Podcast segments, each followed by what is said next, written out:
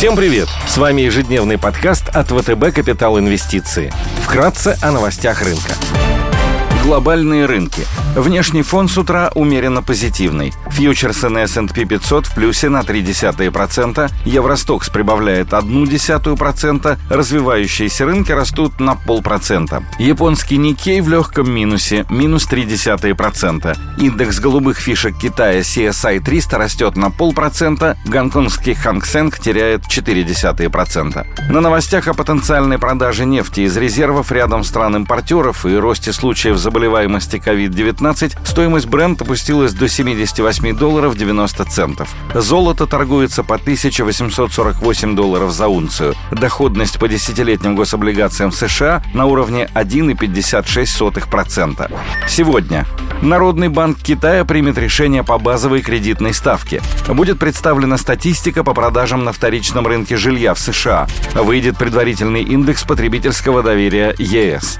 Корпоративные новости. Совет директоров Норникеля даст рекомендации по дивидендам за 9 месяцев 2021 года. Корпоративную отчетность сегодня представят Zoom, Naspers и British American Tobacco. Идеи дня. На американском рынке акций рекомендуем обратить внимание на компанию Tyson Foods. Tyson Foods – один из крупнейших поставщиков курицы, говядины и свинины для розничных магазинов и сетей ресторанов. Компания производит замороженные и полностью приготовленные мясные продукты, а также фарши и начинки для пиццы. Среди ключевых партнеров – Yum Brands, McDonald's, Burger King и Walmart. По итогам фискального 2021 года компания представила сильные финансовые результаты и превысила ожидания аналитиков. С одной стороны, компания успешно компенсирует повышение издержек и значительную инфляцию по всей цепочке поставок ростом цен на свою продукцию. С другой, по мере восстановления экономической активности и нормализации работы заведений общественного питания, может наращивать объемы поставок мясной продукции в рестораны и кафе. В качестве долгосрочных драйверов роста можно выделить планы компании по расширению производственных мощностей, модернизации инфраструктуры и улучшению улучшению эффективности. Менеджмент Tyson Foods уже представил новую оптимизационную программу, которая, как ожидается, позволит сократить затраты на 400 миллионов долларов в следующем году, а к 2024 году общий объем ежегодной экономии может составить около 1 миллиарда. Согласно консенсус-прогнозу, потенциал роста на горизонте года превышает 10%.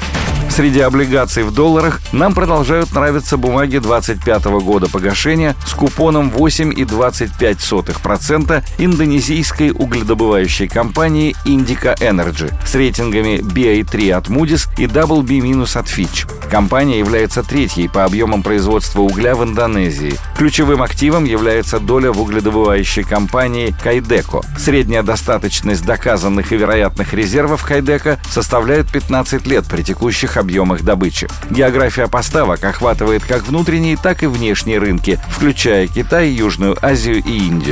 Достаточно высокая операционная эффективность достигается за счет вертикально интегрированной структуры, позволяющей контролировать расходы и зависимость от сторонних поставщиков. Помимо этого, добываемый уголь характеризуется низким содержанием загрязняющих веществ и остается востребованным даже у генерирующих станций, которые нацелены на снижение выбросов.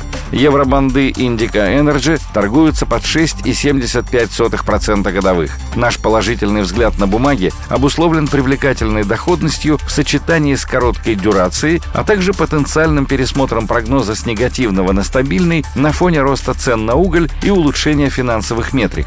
Среди ключевых рисков можно выделить высокую концентрацию бизнеса в высоковолатильной угольной отрасли, выручка от реализации угля превышает 75%, более низкую, чем у конкурентов рентабельность, средневзвешенная себестоимость добычи находится в третьем квартале на мировой кривой издержек, высокую долговую нагрузку на уровне 5x, чистый долг на EBITDA и ее потенциальное увеличение в связи с агрессивной программой кап-вложений.